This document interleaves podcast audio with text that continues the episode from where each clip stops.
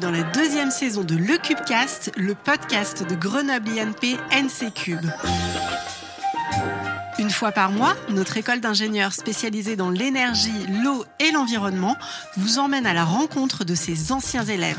On vous présentera des profils et des parcours très différents les uns des autres, mais qui sont tous très inspirants. Et nous sommes vraiment fiers de partager avec vous les expériences et les souvenirs de nos diplômés. Aujourd'hui, on vous emmène à la rencontre de Christine Vialas, diplômée en 1981 à l'ENSE Cube. Après avoir été diplômée de l'école, Christine a poursuivi ses études et a fait un doctorat en automatique et traitement du signal à l'INPG. Elle a ensuite intégré le groupe EDF et a quitté ses fonctions en mars 2023 après 37 ans de carrière. Elle travaille aujourd'hui comme consultante pour le groupe Mazar ainsi que sur des dossiers de la Commission européenne Fonds Innovation. Bonne écoute Bonjour Christine. Bonjour Célia. Bienvenue dans ce nouvel épisode de la deuxième saison de Le Cubecast et merci d'avoir pris le temps euh, de participer avec nous. Alors aujourd'hui, on va parler de votre euh, beau parcours et de votre belle carrière hein, à Grenoble INPNC Cube depuis que vous avez obtenu votre diplôme et c'était en 1981. C'est bien ça? C'est tout à fait ça. En 1981 et euh, une intégration en 1978 à, l'NC Donc euh, une arrivée euh, par le beau soleil d'été indien. Avant de commencer, on a une petite tradition, c'est qu'on aime bien que nos invités se présentent mais euh, sans parler du côté pro, plutôt euh, du côté perso. Qu'est-ce que vous pouvez nous dire pardon, euh, sur vous, Christine? Écoutez, déjà, j'ai eu trois enfants. oui. Donc ça, c'est quand même important. Une vie de famille assez dense, hein, et que ça a été une grande joie pour moi. que aussi, quand je suis rentrée à l'NC Cube, j'étais une passionnée, et je suis toujours d'ailleurs une passionnée de littérature et de musique, et de musique classique et d'opéra. C'est quelque chose qui m'occupait beaucoup, qui était très important pour moi et la confrontation en matière très technique euh, de l'NC Cube pour une personne qui était plutôt, je sais pas si on peut dire ça maintenant, mais romanesque, mhm. c'était euh, quelque chose d'assez amusant et challengeant et intéressant parce que voilà, on faisait tourner les gros alternateurs. Mais euh, J'aime beaucoup la nature, j'ai beaucoup aimé à Grenoble l'environnement. Ah oui. Vous habitez où maintenant? Vous êtes où? Dans quelle région euh, En région parisienne. Est-ce que vous jouez d'un instrument? Oui, je joue du piano et je chante des rôles d'opéra. Eh bien bravo, merci pour ça. Donc on va revenir maintenant sur votre parcours professionnel en commençant par euh, vos études, bien sûr. On l'a évoqué précédemment, hein, vous avez été diplômé en 1980 et vous nous l'avez dit, vous êtes entré à l'école en 1978. Moi, j'aimerais bien savoir ce qui vous a mené à l'NC Cube, qui euh, d'ailleurs ne s'appelait pas l'NC Cube à l'époque. Non, non, non, ça, ça s'appelait l'École nationale supérieure d'électricité et de génie physique. Le NSEGP, je crois. Et alors, qu'est-ce qui vous a mené dans cette école? Le hasard des concours, un petit peu, euh, la localisation de Grenoble, qui était euh, très très à la mode, et puis euh, le choix de, de, la discipline. je ne savais pas très bien ce que c'était que l'électrotechnique, mais j'aimais bien l'électricité, la physique.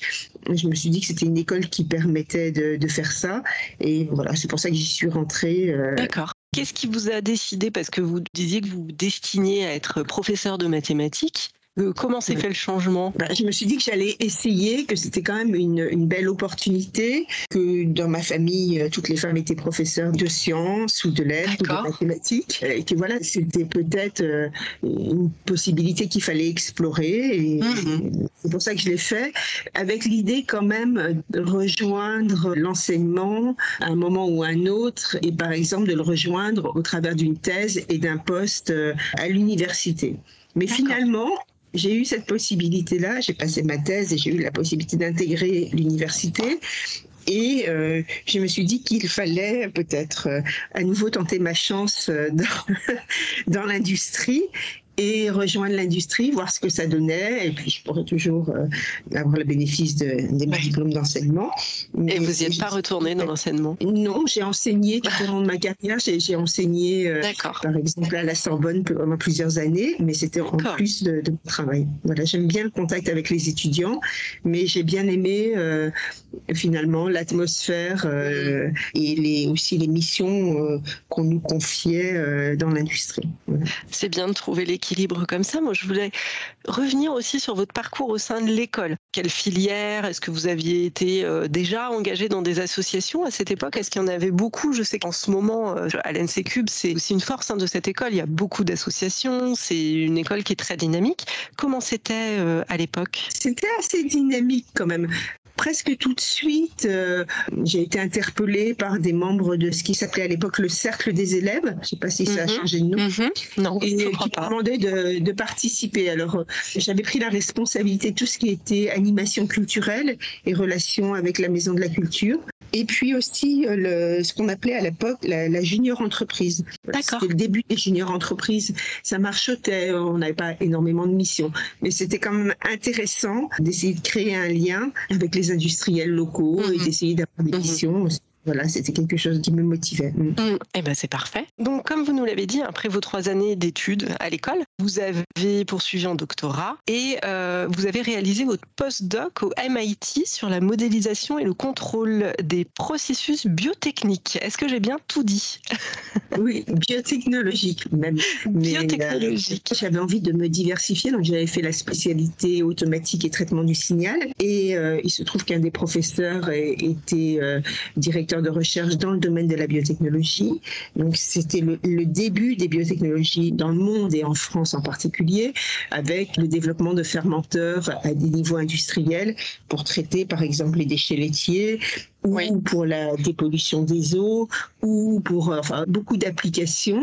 Donc euh, ma thèse portait sur la modélisation, la représentation d'un processus qui visait à dépolluer euh, les effluents de d'usines laitières, effluents mhm. qu'on rejetait à l'époque dans les rivières et les traiter avec des processus biotechnologiques. D'accord, très bien. Et, et au MIT, j'ai fait de la séparation de protéines optimisation de colonnes à chromatographie qui permettent de séparer euh, des, protéines, protéines qui sont euh, des éléments très coûteux dans l'industrie agroalimentaire. Quel regard vous avez sur, euh, sur ce parcours-là, sur tout ce que vous avez fait? Ah, C'était une expérience très excitante, très intéressante, où on avait beaucoup d'autonomie, il fallait parler avec pas mal de gens sortir un petit peu de ces livres, ce qui à l'époque n'était pas facile. On n'était pas vraiment euh, préparé à, aller vers les gens et à, leur poser des questions. Donc ça, ça a été très intéressant. Et puis l'arrivée au MIT, euh, ça a été la grande autonomie, c'est-à-dire que le professeur m'a très bien accueilli, il était très gentil, il m'avait donné une mhm. bourse voilà, j'étais très bien accueillie, mais euh, il fallait se débrouiller, aller à la rencontre d'autres chercheurs dans les dans d'autres labos, faire des alliances sur des sujets, essayer de produire des articles. C'était vraiment passionnant avec des, évidemment la rencontre de gens très très intéressants et motivés mmh, par euh, leur domaine de recherche. Et j'aimerais revenir sur un sujet dont vous parliez tout à l'heure, le fait d'être euh, une femme à cette époque, dans cet mmh. univers-là. On peut euh, parler aussi de votre carrière. Je pense qu'on va en parler quand on va parler de votre carrière chez, chez EDF, là, pendant 30 ans. Dans les années 80, c'est quoi d'être une femme ingénieure? Ben, C'est assez rare. Enfin, c'est. Oui. Nous, sommes minoritaires. Alors, assez bien accueillis quand même, mais euh, parfois un peu euh, moqués. Alors, peut-être euh, gentiment ou. Oui. mais, mais, mais quand même assez bien accueillis. Mais nous avions quand même conscience que ça allait être difficile, que les industriels ne nous attendaient pas avec les bras grands ouverts et qu'il faudrait s'expliquer, enfin, être assez déterminé pour arriver à faire euh, ce chemin, euh, son chemin dans l'industrie. Avec quelques amis, nous étions allés à la rencontre, amis eux, euh, nous étions allés à la rencontre de femmes qui avaient fait donc notre école avec ses différents noms. Et nous avions rencontré une femme qui était la 20e admise dans l'école. Donc elle était rentrée à l'école après la guerre, car son mari était mort pendant la guerre et qu'elle elle avait le niveau euh, de mathématiques et de physique pour rentrer et qu'elle avait besoin de gagner sa vie. Donc elle est rentrée à l'école. Il y avait cette possibilité pour les, les veuves de guerre. Donc elle était la 20e admise et elle a fait euh, toute sa carrière euh, en baissant les yeux. Il fallait qu'elle soit très neutre et elle a travaillé en bureau d'études toute sa carrière avec la satisfaction de, de, de, gagner très convenablement sa vie, mais aussi possibilité d'avoir euh, une évolution. De faire euh, plus. De, faire plus que ce qu'elle mm. faisait au début. C'est assez intéressant de voir qu'aujourd'hui, ce n'est plus du tout le cas, même s'il y a encore des barrières. Les choses ont vraiment changé euh, depuis l'entrée de cette dame euh, à l'école et mm-hmm. la situation aujourd'hui. Est-ce que vous avez conscience que vous êtes parmi les pionnières de ce monde-là? Oui, oui, certainement, certainement. Euh, et qu'aujourd'hui, vous pouvez être un rôle modèle pour toutes ces jeunes filles qui, qui souhaitent embrasser des carrières scientifiques? Oui, je, je pense que c'est vraiment dommage que, que les jeunes femmes ne veuillent pas rentrer dans le domaine scientifique. Je dirais qu'aujourd'hui, euh, elles reçoivent des encouragements euh, très importants et que les, les directions de ressources humaines et même euh, les dirigeants des groupes sont sensibilisés à ces questions et font de réels efforts, ça reste de réels efforts, pour mm. intégrer les femmes et leur permettre d'avoir un développement de carrière à la hauteur de, de ce qu'elles sont capables de, de, faire ou à la hauteur de leurs espérances, je ne sais pas. Mais en tout cas, d'avoir un réel développement de carrière. Ça, c'était quelque chose de plus difficile euh, dans les années 80-90. Euh, Déjà, le partage des tâches était différent à la, à la maison. On avait un, retour en miroir euh, de nos chefs qui étaient toujours un petit peu étonnés quand nous souhaitions avancer. Et je pense que ça a quand même changé. Et bien justement, on va parler de votre carrière, des 30 ans que vous avez passé chez EDF. Vous avez euh, quand même euh, une belle évolution au sein de ce groupe. Est-ce que vous pouvez nous en dire plus? Oui, tout à fait.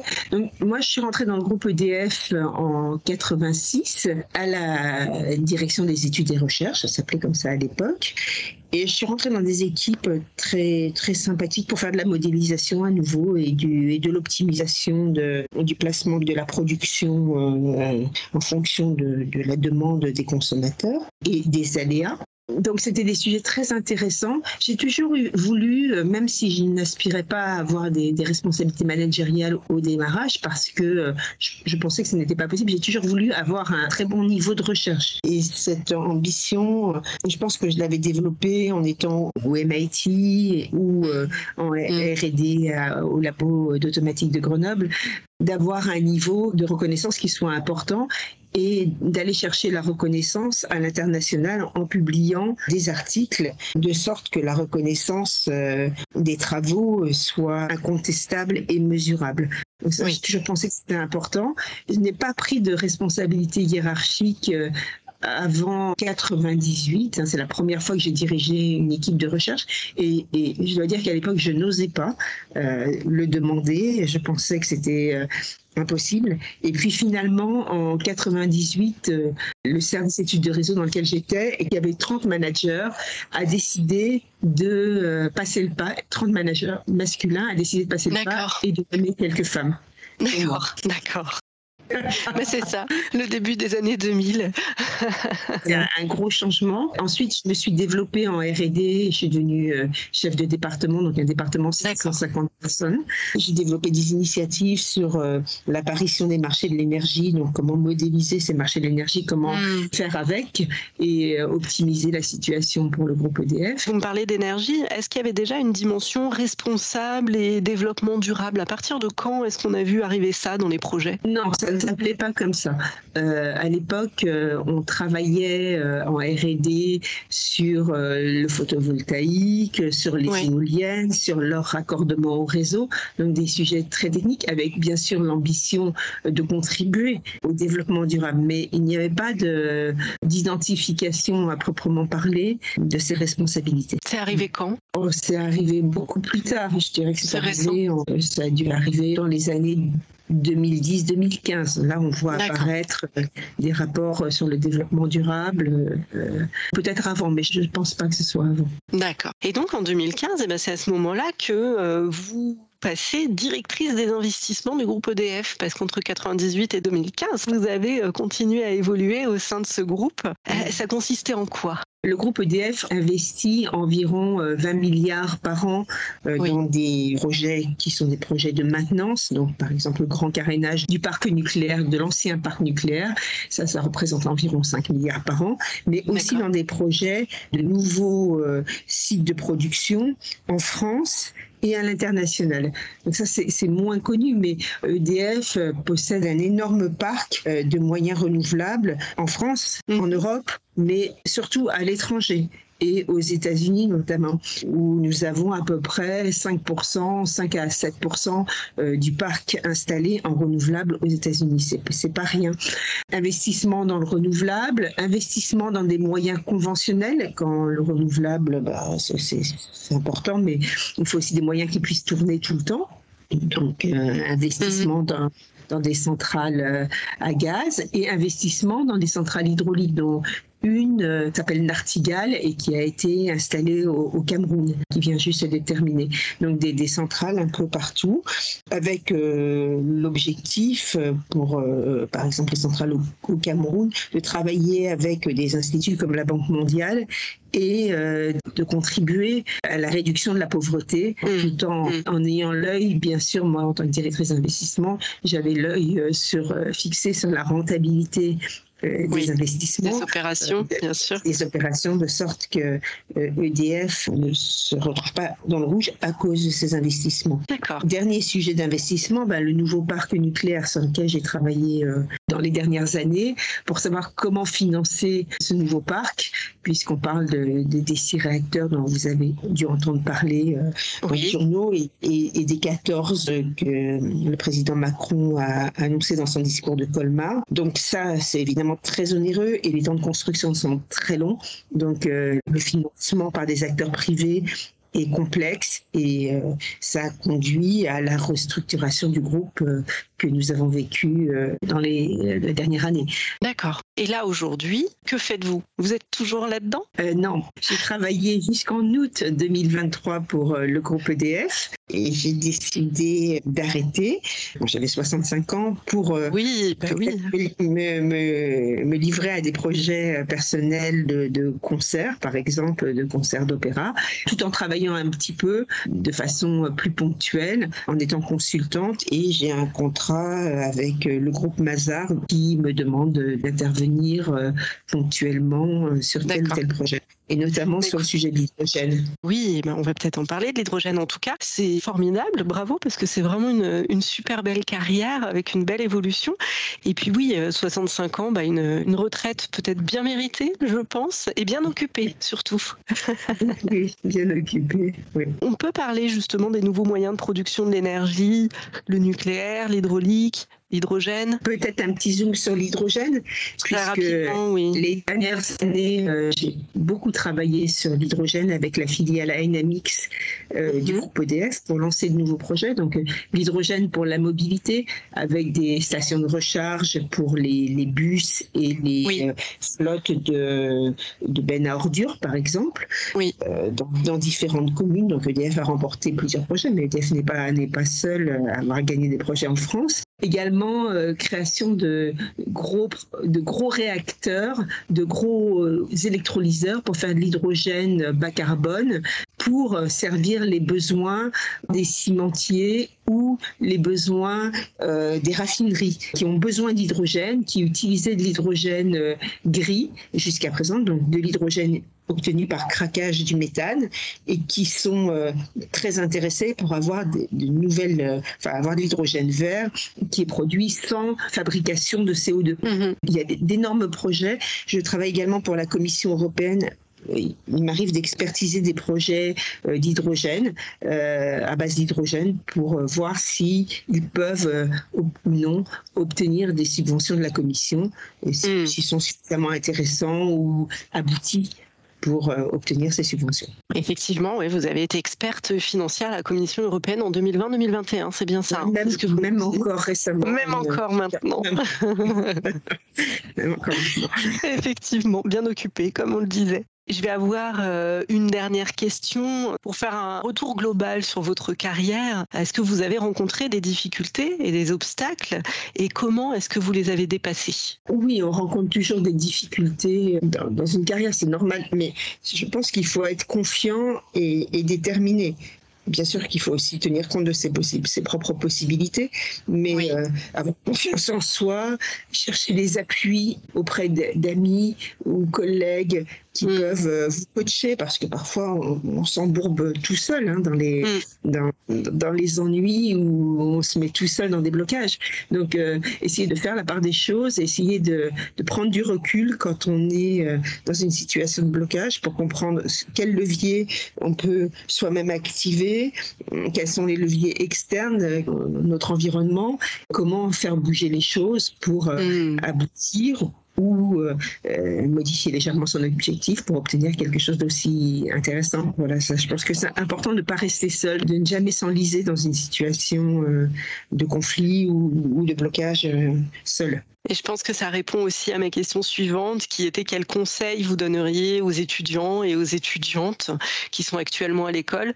Mais je pense que finalement, la, votre réponse là est un bon conseil à donner de, de, ne pas rester seul et de travailler en groupe et de ne pas hésiter à aller chercher euh, de l'aide si, besoin. Oui, certainement. Je pense qu'il faut, vraiment être confiant et il faut aussi euh, se dire que parfois, on prend le risque de faire quelque chose qu'on n'avait pas anticipé et euh, ça va être très surprenant et très intéressant. Donc il faut aussi avoir confiance dans le fait que les, changements peuvent nous apporter quelque chose de, positif. Il faut rester très positif. Je pense que Absolument. Et puis, et puis si ça marche pas, c'est pas grave, on fait autre chose en fait. On se réoriente. On voilà. Il faut savoir aussi rebondir. Ouais, je suis d'accord avec vous. J'ai une toute dernière question, question signature de cette saison. Si vous deviez nous raconter un souvenir de l'école, euh, peut-être le meilleur, lequel ce serait? Enfin, pour, moi, l'école, ça a été euh, un ensemble merveilleux. J'ai adoré euh, cette école. J'ai trouvé une, liberté et, beaucoup d'amis dans, cette école qui, qui était vraiment aussi bien dans les étudiants que dans les professeurs. Et ça a été vraiment important pour moi. Alors, vous, vous donnez un, un, moment particulier, peut-être, quand, quand je suis arrivée sur ce site qui me paraissait incroyablement moderne par rapport aux universités euh, parisiennes qui me croyaient incroyablement beau. Enfin, je sais que l'école a été refaite depuis, mais euh, pour l'époque, c'était euh, c'était très très très moderne et on avait l'impression d'être extrêmement gâté en entrant dans ces écoles qui avaient autant de, moyens, autant de professeurs et autant d'attention pour leurs élèves. Donc, mm voilà, je ne peux pas vous donner un moment précis, euh, mais. non, mais c'est bien sur un ressenti général, oui. Et puis c'est un bon souvenir. Merci infiniment, Christine, d'avoir partagé tout ça avec nous. C'est une grande source de motivation. On vous souhaite bah, plein de bonnes choses pour, euh, pour la suite, pour le début de votre nouvelle carrière, hein, parce que c'est tout nouveau, euh, votre arrêt chez EDF et puis tout ce qui démarre là. Merci encore de vous être rendu disponible et à très bientôt. Merci à vous, merci de m'avoir invité. Avec plaisir. Bonne journée. À vous aussi. Merci d'avoir écouté le Cubecast et rendez-vous le mois prochain pour un nouvel épisode à la rencontre d'anciens étudiants qui vous raconteront leur parcours. Pour faire vivre ce podcast, n'oubliez pas de le liker, de le partager et d'en parler un maximum autour de vous. À bientôt!